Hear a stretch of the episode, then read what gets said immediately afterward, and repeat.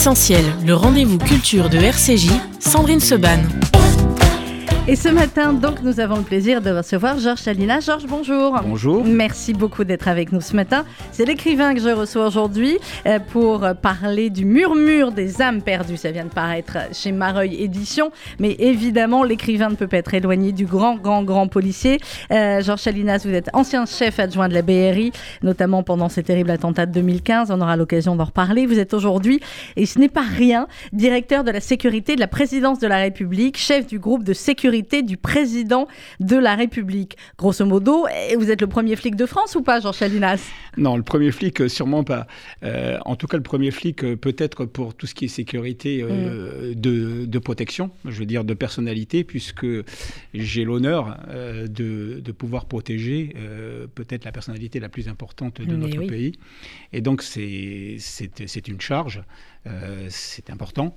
Euh, et donc, il faut être vigilant 24 euh, heures sur 24. Gad Elmaleh nous parlait tout à l'heure de, son cauchemar d'avant début de spectacle. Vous nous direz peut-être comment on dort la nuit quand on a euh, de telles responsabilités. Georges Chalinas, vous avez passé 22 ans à la BRI. Vous êtes intervenu sur l'hypercachère et au Bataclan. On a eu l'occasion d'en reparler ensemble. Vous avez ces nouvelles fonctions depuis le 1er août, donc c'est tout récent. vous aviez déjà écrit le livre avant. Alors, Le murmure des âmes perdues. Nous, vous avez reçu pour Le Chat d'Oran, paru en 2019. Euh, c'est le même personnage, c'est un peu la suite, mais c'est pas vraiment la suite. C'est une saga familiale, je mm. dirais. C'est-à-dire que on a, euh, c'est un peu la suite, euh, parce qu'on retrouve, des, personnages. mais c'est une autre époque. donc on a un lien, un lien entre un père et un fils, en fait, qui se retrouvent sur le même, le, même danger, mm. les, mêmes, les mêmes problèmes, et, et on voit un peu l'évolution c'est un peu inspiré d'une expérience euh, personnelle, bah oui, puisque j'avais un père qui était policier et que je me suis inspiré sur le premier roman plutôt de mon père. Mhm. Sur le deuxième, je me suis un peu inspiré de, mes propres expériences. Et, le troisième, vous allez parler de votre fils alors? Ben, Peut-être. qui est dans la police aussi ou pas du tout? Non, il n'est pas dans la police, mais il aimerait. Euh, donc, euh, il prépare en fait son concours. c'est une, il s'est un peu révélé un, peu plus tardivement, mais, mais maintenant, il aimerait je ne sais pas si c'est à l'image de son grand-père et de son père, mais en tout cas, je crois que la, police euh, maintenant l'intéresse et il veut passer le concours. Donc euh, moi, je l'encourage. Donc peut-être, ben oui, ben j'imagine bien. Pourquoi vous l'encouragez, votre fils? Parce que c'est le plus beau métier du monde euh, ou parce que c'est une, c'est une vocation finalement que vous a transmis votre père et que vous, êtes heureux peut-être de transmettre à votre fils? Le, ce, métier, moi, il m'a apporté énormément et je pense que pour mon père, c'était pareil. il apporte, mais il vous mange aussi beaucoup. Ben euh, beaucoup dans votre, dans votre vie, euh, dans votre vie privée. Il faut avoir une famille euh, vraiment très endurcie, prête à tout pour supporter ce métier qui, qui, qui, est un métier qui vous prend énormément de temps. Et, sur votre temps aussi que vous devriez avoir avec votre famille. Mmh. donc, c'est quelque chose sur lequel moi, mon père, au départ, quand je lui ai parlé que je voulais être policier, il était il était, pas trop il était moyennement d'accord. Il mmh. m'avait dit il m'a laissé le choix, il m'a jamais, euh, il m'a jamais interdit, mais euh, j'aurais fait autre chose, euh, ça l'aurait pas dérangé en tout cas. Et en fait, c'était. Mais vous, il n'était pas question de faire autre chose. Exactement. J'avais la, passion déjà de ce métier, et, et donc j'avais envie de faire ce métier-là. Et je me suis, je pense, épanoui parce que c'est un métier qui est au centre des choses. On est, on va vers le très bas comme on peut aller vers le très haut. Ah bah là, vous êtes hein, dans le très haut, ça c'est clair. Plus haut, vous pouvez pas. Hein. Bah, écoutez, en tout cas, ce qui est sûr, c'est que euh, j'oublie pas ce, que, ce qui s'est passé dans ma carrière. Et mm. je sais qu'il y a 20 ans, 25 ans, j'étais euh, en planque, comme on dit dans notre jargon, euh, dans des cités des fois difficiles, sur du, des gens du, grand banditisme. Et on était dans des, dans des camions en chouf, ce qu'on disait. Et que 20 ans après, bah, je me retrouve dans un palais avec des hautes personnes à faire des mm. protections. Donc, euh, je pense que c'est un parcours de carrière qui vous permet quand même, euh, enfin, c'est une carrière quand même qui vous permet de voir beaucoup de choses. C'est une très très belle carrière. Alors, vous avez été euh, dans la PJ de Paris, on va en parler, au fameux 36 quai des Orfèvres, brigade criminelle, les stupes, la BRI, la lutte contre le grand banditisme, le terrorisme. Et, et bien, depuis plusieurs années, on s'en rend compte, Georges Chalinas, et votre livre le montre aussi parfaitement, des rapports entre le grand banditisme et le terrorisme islamiste, des rapports entre le trafic de drogue aussi et le terrorisme terrorisme, même si au début, euh, c'était pas peut-être évident pour certains. Les derniers procès aussi des attentats, notamment de Charlie Hebdo, de l'Hypercacher et du Bataclan, ont montré aussi ces liens. ce murmure des, des âmes perdues, donc c'est ce personnage, François, qui vous ressemble un, un petit chouïa. Un petit peu. Un petit peu. François de la Rocha, qui est chef de la brigade de répression du proxénétisme au 36 quai des Orfèvres, qui vient lui aussi d'être nommé et qui euh, arrive euh, donc euh, à la PJ. Et à la PJ, première chose qu'il arrive, il arrive dans un bureau qui est son nouveau bureau, mais il y a encore plein de choses. Et vous écrivez cette phrase Dans la police judiciaire, on ne touche pas à la tradition, c'est même la première chose qu'on apprend. On entre dans une famille, la PJ, et on se coule dans le moule. C'est exactement ça. on est, on est dans, un, dans une tradition. la police judiciaire, ça, ça, a un mode de fonctionnement, ça a des codes. Et euh, on peut amener sa touche personnelle, mais on reste quand même dans une maison. Et c'est une maison euh, qui est une maison quasiment qui devient clanique familiale, mhm. sur lequel il y a un fonctionnement.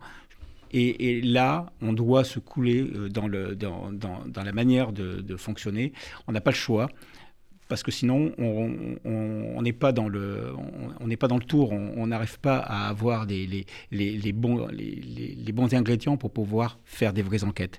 Donc quand on arrive, on le ressent. Et quand on arrive au 36 des Orfèvres, euh, c'est encore pire. Parce que là, c'est une, maison de tradition avec euh, qui est, On sent l'âme. Euh, c'est dans, les murs. c'est dans, les, murs. Les gens ont un conditionnement qui est, qui est différent. Tout le monde travaille d'une manière qui est très précise mhm. et on peut pas, on, ne fait pas n'importe quoi. On, a vraiment, on apprend d'ailleurs à être rigoureux euh, dans ce genre, dans, ces métiers. Et même si on a des gens qui sont avec parfois des cheveux longs euh, et des jeans et des baskets, en fait, il y a quand même une rigueur dans la, dans le, dans le travail qu'on apprend à la police judiciaire. Et c'est là où j'ai appris à être très rigoureux et ça m'a servi pour le reste. pour le reste. Alors, euh, notre personnage François de la Rocha va arriver là-bas. Il va découvrir euh, ce qui fait finalement le quotidien de cette brigade du proxénétisme. C'est on travaille le jour évidemment, mais on travaille aussi beaucoup la nuit. Exactement. le, le, travail, euh, la, la, brigade de répression du proxénétisme, elle travaille sur, euh, sur l'ensemble de, de tout ce qui est lié, au, bien sûr, au proxénétisme et à ses liens. Donc, notamment la surveillance aussi des, des boîtes de nuit, des, cabarets. Et donc, c'est un, c'est un, il y, a des, il y a des groupes qui sont spécialisés pour le travail de nuit, euh, pour faire des contrôles. donc, c'est un, un travail qui, est, qui important qui, et qui est source de renseignements D'abord parce qu'on y trouve le grand banditisme mhm. et que dans ce milieu-là, on a énormément de renseignements qui, euh, qui nous apportent après euh, du, du, je dirais, du, du moulin, du, du, du, grain du, café, à moudre, pardon, du grain à moudre pour, pour, pour euh, d'autres affaires qui sont des affaires beaucoup plus importantes. Alors c'est effectivement ce qui va se passer dans le murmure des âmes perdues aux éditions Mareuil. Euh, on démarre sur une affaire qui semble une affaire de, drogue, mais quand même assez importante, avec des indices, avec des, des, personnages habituels dans ce genre de, polar. Et puis petit à petit, vous allez nous emmener ailleurs. Georges Chalinas, vous allez nous emmener vers euh, la section antiterroriste et vers effectivement les liens entre le trafic de drogue et euh, le terrorisme. Ce sont des liens qui ont toujours existé ou alors, comme je le, disais au début, ce sont des liens qui se sont intensifiés euh, ces dernières années au fur et à mesure que malheureusement le trafic de drogue est devenu plus important et que le terrorisme aussi est devenu plus important et il y a eu besoin d'échanges d'argent sale. Il y a une porosité entre le banditisme, le grand banditisme et le terrorisme. Mm. On a une porosité humaine déjà, puisqu'on a euh, des, des, gens qui étaient euh, des, des, voyous, euh, qui étaient quelques années avant des braqueurs ou des trafiquants, et qui sont devenus des terroristes. ils ont bien évidemment l'expérience de leur travail. Et, et, en fait, le nerf de la, de la guerre dans, tout, dans, tous les, dans tout ce qui est terrorisme, c'est aussi l'argent, le financement. Le financement, Pour pouvoir avoir une logistique, pour pouvoir monter ces opérations. Et cet argent, euh, ils ne peuvent pas l'avoir en travaillant normalement. Donc on, s'adapte et on va aller chercher là où, là où on peut avoir de l'argent facilement et beaucoup. Mmh. Et on se retrouve donc avec des liens qui, a priori, n'ont pas de, de, lien au départ euh, idéologique, mais ce sont des liens de circonstances, mais qui permettent justement d'avoir, euh, de, trouver ce financement et, et, toutes les organisations terroristes, au bout d'un moment, sont passés par là. Euh, en vrai, Georges Chalinas, et, je renvoie nos auditeurs à l'excellent dossier de nos, confrères de l'art sur le financement des, organisations terroristes. Combattre l'idéologie islamiste, on sait à quel point c'est difficile avec l'endoctrinement, euh, avec parfois des années et des années de désendoctrinement et sans être sûr que, que ça marche, hein, avec euh, la takia dont vous parlez, dont tout le monde commence à, bien connaître le, le terme maintenant. Est-ce qu'effectivement, la solution, ce ne serait pas de s'attaquer au maximum à ce qui fait le financement du, terrorisme et de et d'appuyer là où ça fait mal. Hein. C'est Al Capone euh, avec. Euh, Bien sûr. Donc on a on a de plus en plus euh, on a développé au sein de la police judiciaire aussi des, des, services qui travaillent sur le financement. Hein. Mhm. On a il y a quelques années on a créé des groupes des GIR ce qu'on appelait qui, qui qui travaillaient justement sur le financement et qui font des saisies importantes. On a d'ailleurs, on saisit de plus en plus. il y a d'autres pays qui le font et euh, en masse, euh, les masses d'argent saisies sont encore plus importantes. Euh, les, donc ça, existe déjà. On sait que le financement, c'est là où on va pouvoir vraiment faire baisser l'intensité parce que sans argent, on, peut, on ne peut rien argent, faire. Ils ne peuvent pas acheter d'armes et voilà. Donc exactement. Et, quand on travaille, si on travaille sur le trafic de stupéfiants, on sait qu'il y, a des liens euh, entre le trafic de stupéfiants et le terrorisme, mmh. parce que c'est un moyen.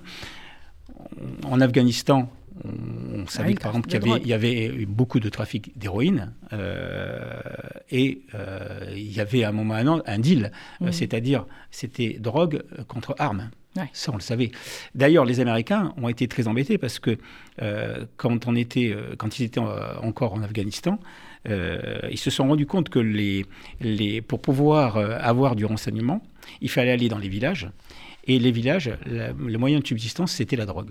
Donc c'était, on ferme les yeux sur la drogue, mais vous nous donnez des renseignements sur le terrorisme. Donc vous voyez, il y a toujours eu euh, quelque part un intérêt. un intérêt, euh, clairement. Alors, euh, notre personnage, François, effectivement, va être au, 36 quai des Orfèvres, et, et, vous l'écrivez également, la plupart des policiers passés au quai des Orfèvres étaient souvent les meilleurs, des flics redoutables, souvent en avance sur leur temps. Cet endroit avait connu les pires criminels et les plus grands flics il y a aussi cette, euh, on, le disait tout à l'heure, mais cette, ambiance particulière qui fait qu'il y a eu les pires et, les meilleurs et que euh, aujourd'hui encore, quand on arrive au 36 quai des Orfèvres, cette adresse mythique, c'est quelque chose de particulier?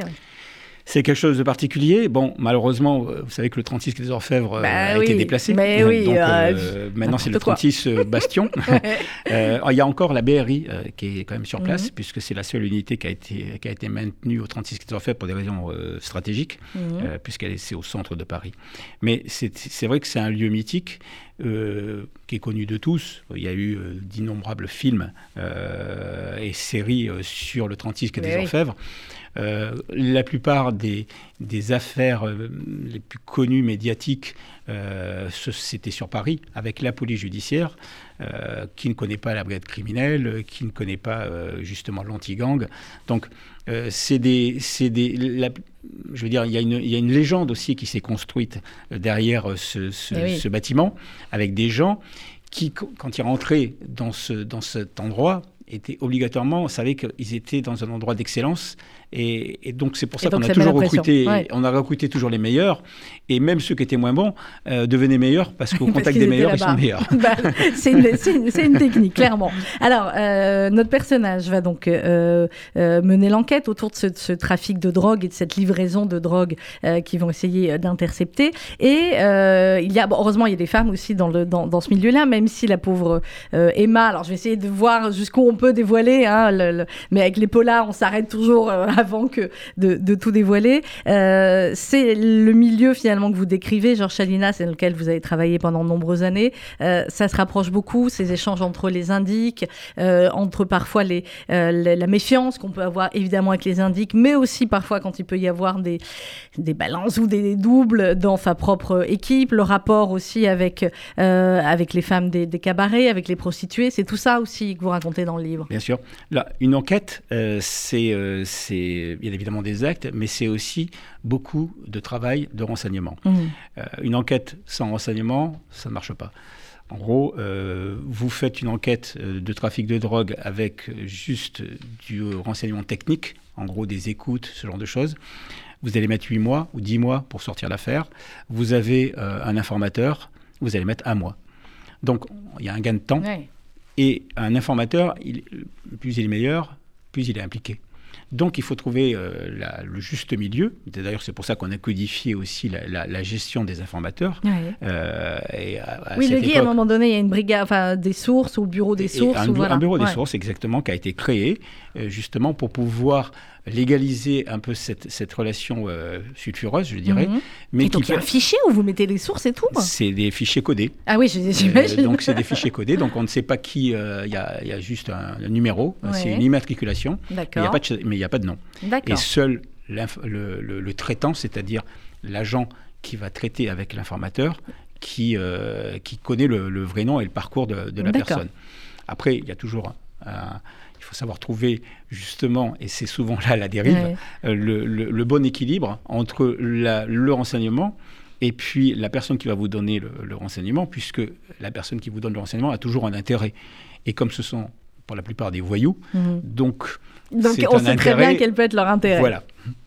Alors, dans le, dans le livre Georges Chalinas, il y a aussi toutes ces réflexions sur, euh, bah, sur la vie euh, de policier, euh, avec sa femme qui est très, fort sympathique, qui est archéologue, qui n'est pas toujours là non plus, mais enfin, effectivement, on voit qu'il la, la voit pas beaucoup. Et il y a ces réflexions. Alors, il y a son, un des, des, policiers avec qui il travaille, qui s'appelle, je vous laisse te dire le nom, Ngu. voilà, voilà, on va l'appeler juste Ngu. Et puis, à un moment donné, effectivement, ils, ont cet échange.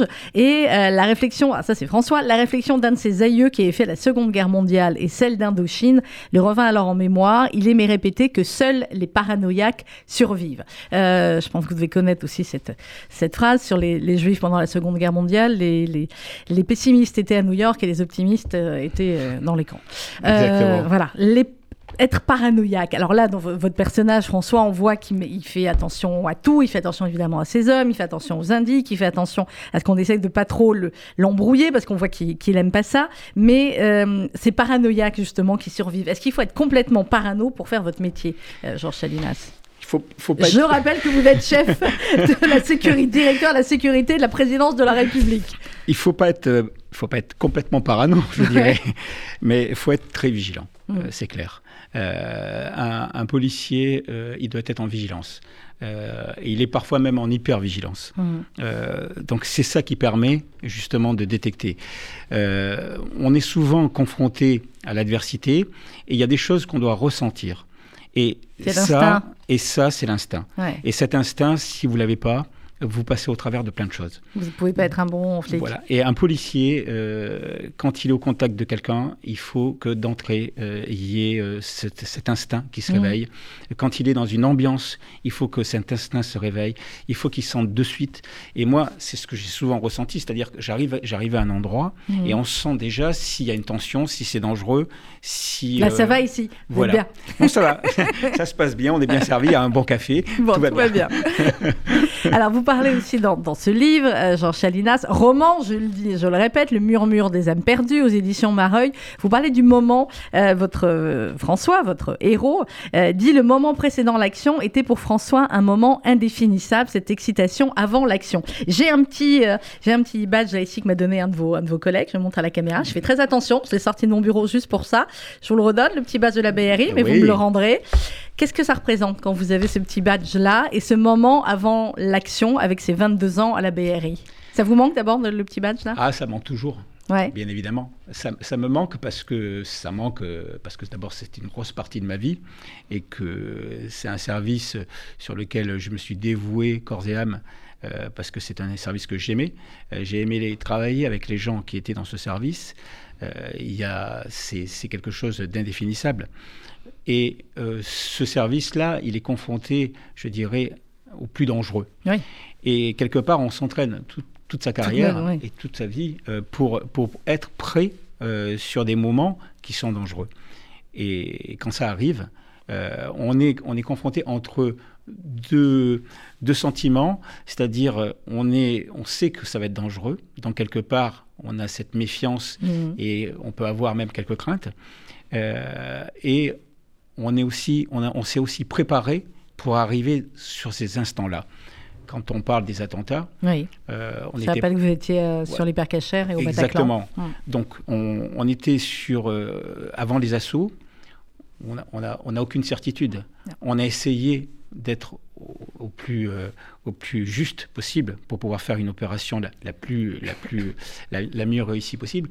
Donc il y a cette, certitude sur laquelle on peut avoir donc des craintes, mais on, se dit finalement, d'abord, il y a nous qui pouvons y aller parce que les autres, ils n'ont pas, été, ils pas été entraînés pour ça.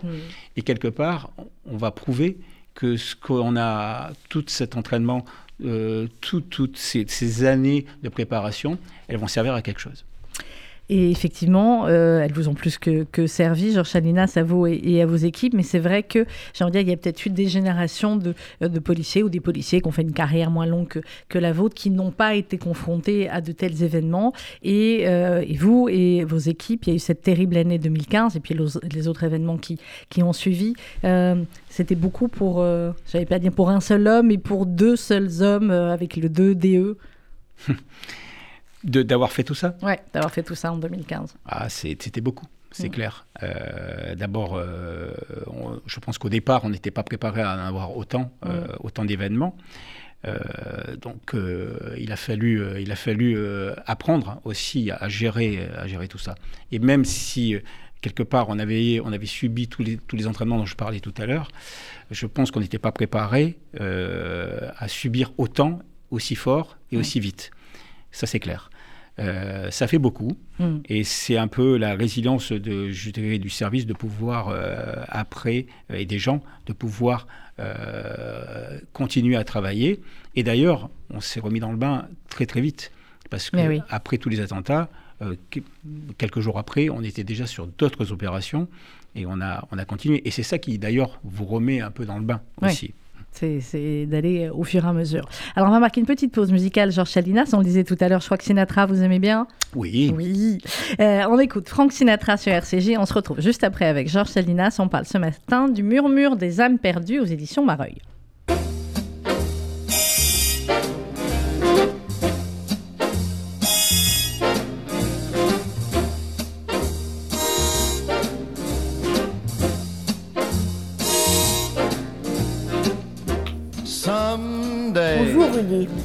On n'arrête pas de retourner en arrière et de vouloir manipuler l'histoire. Je ne vais pas parler aujourd'hui encore et encore de la défense de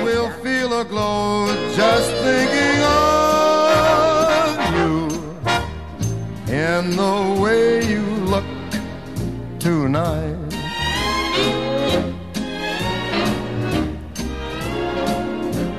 Yes, you're lovely. With your smile so warm and your cheeks so soft. There is nothing for me but to love you and the way you look tonight.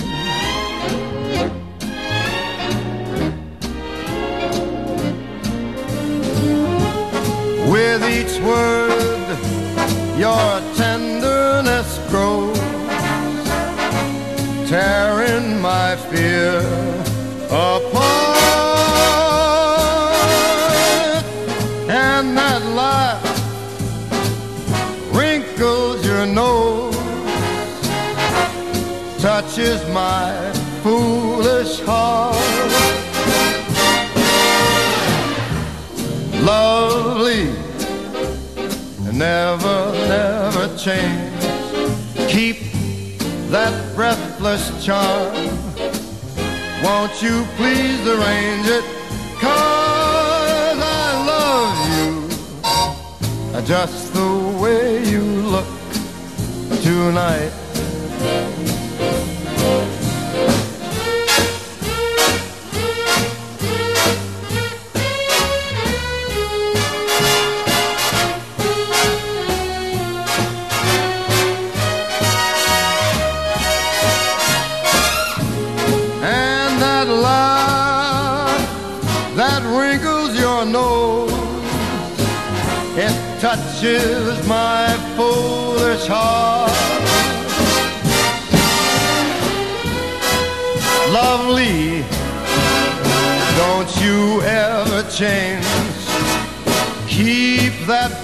Breathless charm. Won't you please arrange it? because I love you just the way you look tonight. Mm.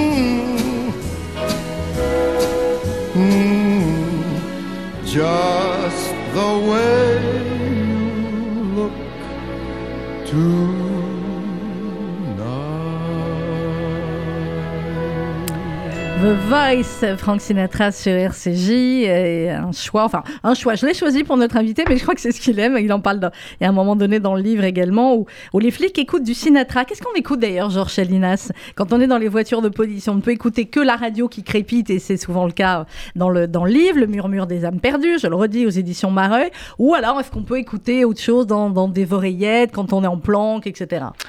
Alors, euh, ça dépend des années. Il est clair que dans les années 2000, euh, on, écoutait plutôt la radio mhm. euh, et on lisait beaucoup. moi, j'ai passé des, j'ai dévoré des livres pendant des années quand j'étais en planque, et, quand ça bougeait pas. il fallait bien quand même. Il fallait bien faire quelque chose. Donc, donc on lisait. Et maintenant, avec l'internet, il est clair que c'est tellement. Vous avez, vous avez votre internet sur votre portable. Donc, donc il y a beaucoup de choses qui se font par, euh, par le téléphone. Euh, par euh, la musique aussi qu'on peut mhm. écouter sur des playlists, sur son. Alors de temps en temps, il faut un peu lutter là-dessus. Mais oui. D'ailleurs, parce que quand on écoute un peu trop fort la musique, on n'entend plus rien. On et, entend et, il faut écouter. Hein, il faut être vigilant. dans l'environnement. Alors Georges Chadinas, dans ce dans ce polar, le murmure des âmes perdues, il y a toute une partie dont on va parler sans trop en révéler non plus, parce que c'est l'intérêt d'un polar, c'est de savoir ce qui se passe ensuite. Mais effectivement, ou comme on l'a dit, notre notre ami François avec ses autres collègues de différents services vont se retrouver euh, confrontés à euh, des terroristes et à euh, une proximité, je cherche mes mots pour pas trop dévoiler, avec certains groupes terroristes, notamment liés au Liban et au Hezbollah. J'en ai pas trop dit Exactement. pourquoi est-ce que c'était... Alors, avec aussi des rappels de faits à certains moments. Le, polar se déroule tous les jours dans une action, voilà, jour après jour. Et puis, certains remises en arrière, notamment avec eh bien, ce qui s'était passé à, Beyrouth avec l'attentat contre les Marines et d'autres actions comme ça. Pourquoi vous avez voulu faire ces rappels-là et puis euh, mettre aussi en avant ces liens plus que troubles avec beaucoup plus que, des mouvements terroristes, j'ai envie de dire que du terrorisme français, mais du mouvement terrorisme internationaux Parce que le terrorisme, euh, d'abord le terrorisme, il est, souvent maintenant international. Euh, que ça, ça, ça s'est monté en puissance depuis les années 2000, que le terrorisme au Liban euh, il a existé depuis très longtemps. Mm. Euh, je, pensais que euh, le, faire ce lien de quelqu'un qui est impliqué, parce que les terroristes, ils sont impliqués dans ce qu'ils font. on a des terroristes qui ont une culture très faible. on s'en est rendu compte sur certains attentats où, quand on leur parle, quand c'est des, des, terroristes islamiques, on, essaie de négocier. Vous savez que, on par exemple, sur, sur les négociations, on, a, on, a, on avait décidé de ne plus prendre des gens comme des imams ou ce genre de choses, parce que euh, la culture, euh, la culture finalement de l'islam, elle était tellement pauvre et que leur culture n'était que euh, oui, ils ne comprenaient même pas ce que, les imams pouvaient leur dire. ils n'avaient pas très bien compris. C'est ce qu'on évoquait hier avec mes invités Amélie Chély et Eric Delbecq, que vous devez connaître euh, aussi. Sur, effectivement, je posais la question à Eric sur euh, le, niveau de connaissance finalement de certains de, de voilà, des, des, théories islamisme ou de la différence entre Al-Qaïda, Daesh, le Hezbollah, etc. on a, d'un côté donc un espèce de, terrorisme un peu de pauvre, comme on a pu avoir à Nice, où on a quelqu'un qui se radicalise d'un coup tout seul. Mm. mais qui a un parcours euh, avec, euh, avec une, éducation islamique qui est euh, à peu près au niveau d'un zéro. zéro. Ah, c'est à peu près ça.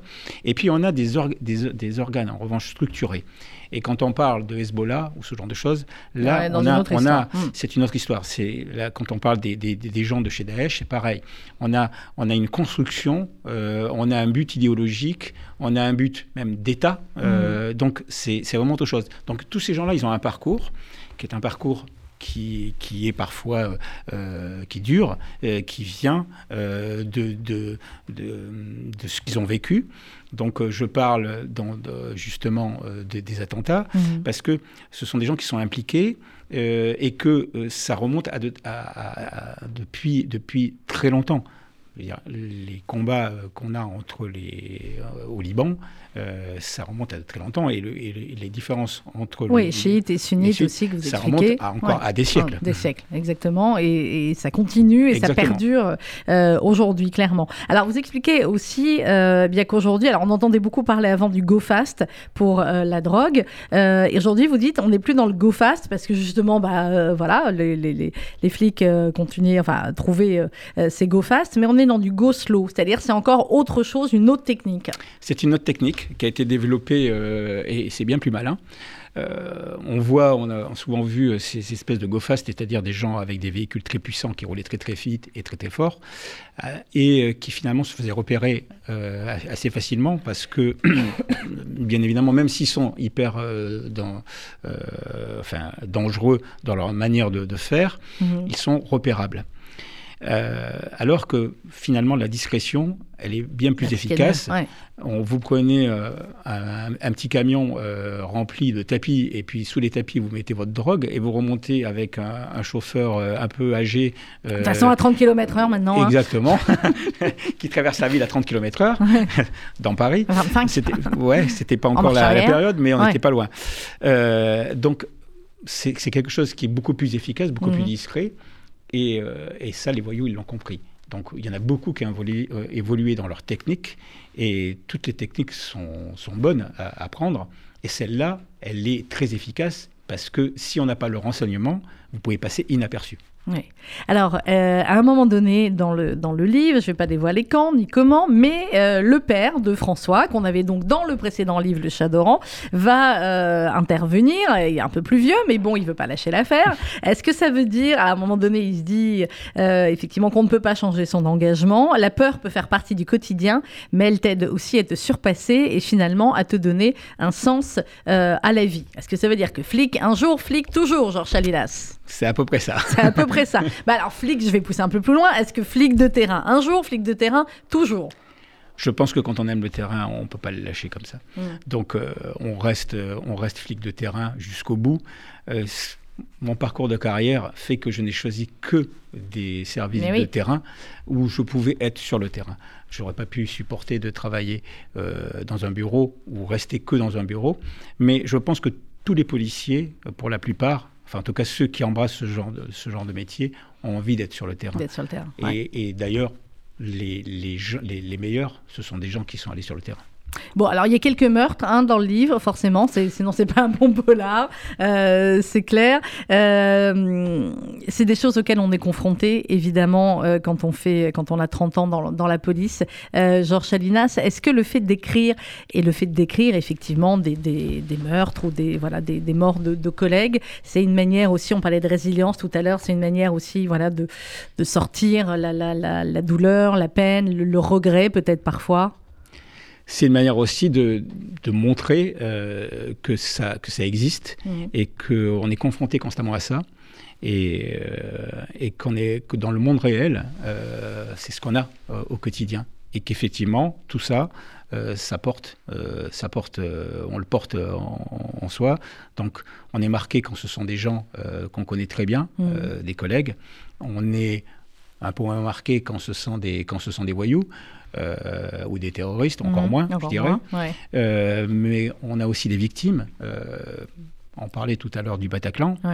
quand vous voyez les scènes de, gens que j'ai remarquées, pour tout vous dire, que, Il y a des choses que vous n'avez pas vues, le cerveau n'a pas voulu voir. Que, en fait, j'ai pas voulu voir, je crois que j'ai pas vu pendant, pendant l'action, mhm. c'est après l'action, après l'assaut où là on voit, on constate des scènes. Et là, on voit des gens euh, qui se tiennent par la main, qui euh, donc euh, on est on est surpris et on se dit, on, imagine la douleur et tout ça, ça, ça, vous porte aussi parce que vous pensez à votre famille mm.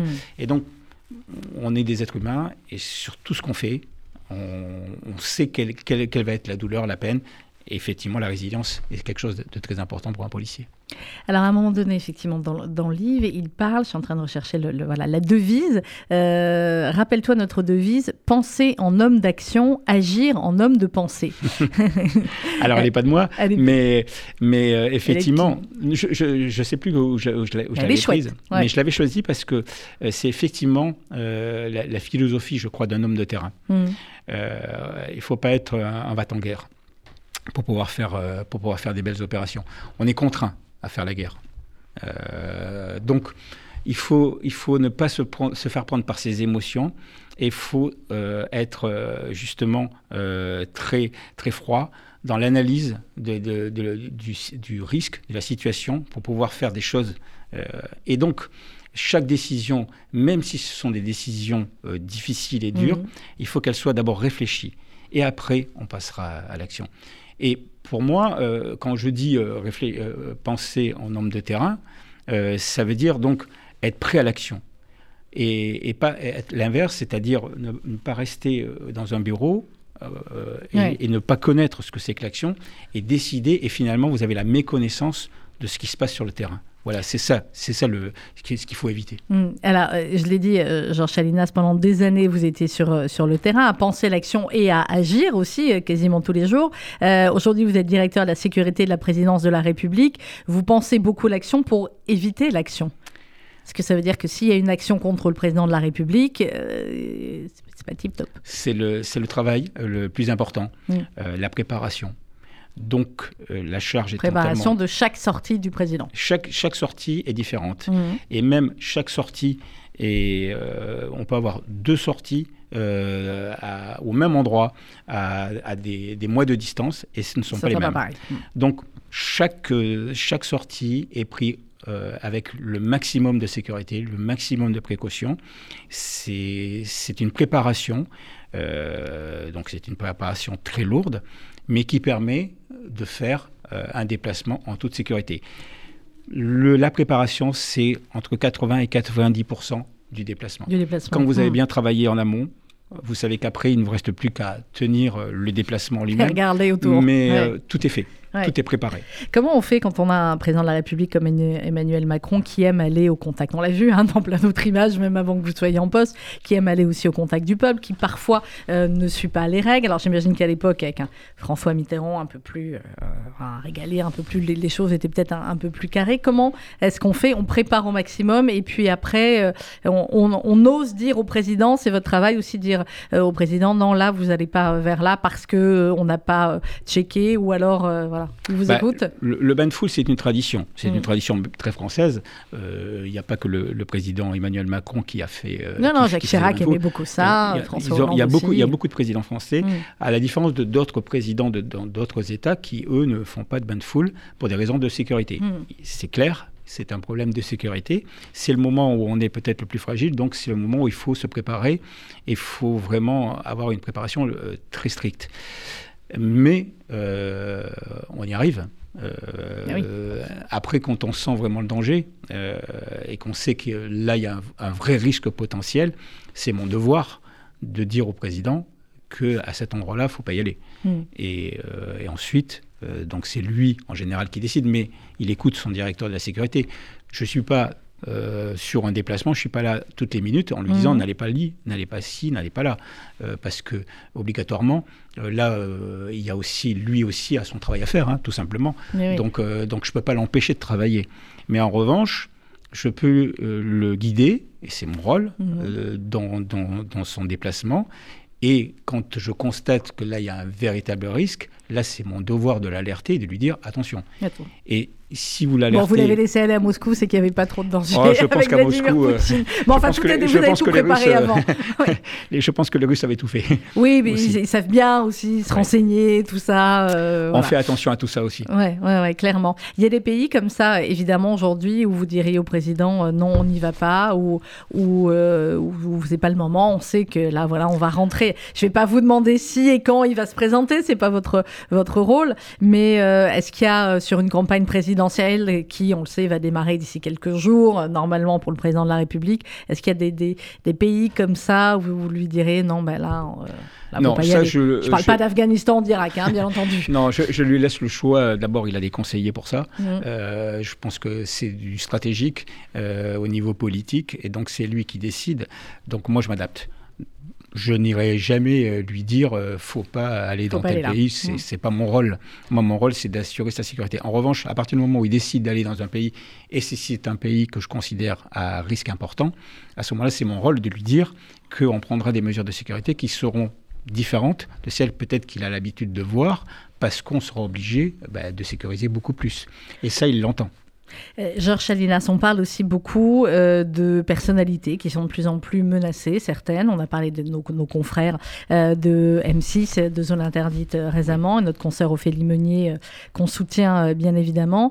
et il y a de plus en plus, effectivement, il y a Maître Richard Malka qui sera là dans, quelques instants, qui c'est un secret pour personne sous protection. Il y en a de plus en plus comme ça. C'est pas votre service, je crois, c'est l'autre service. Mais est-ce que ça devient aussi de plus en plus compliqué finalement euh, parce que de plus en plus de, personnalités comme ça sont menacées par des terroristes islamistes ou des terroristes d'extrême droite. Ça arrive aussi. Hein.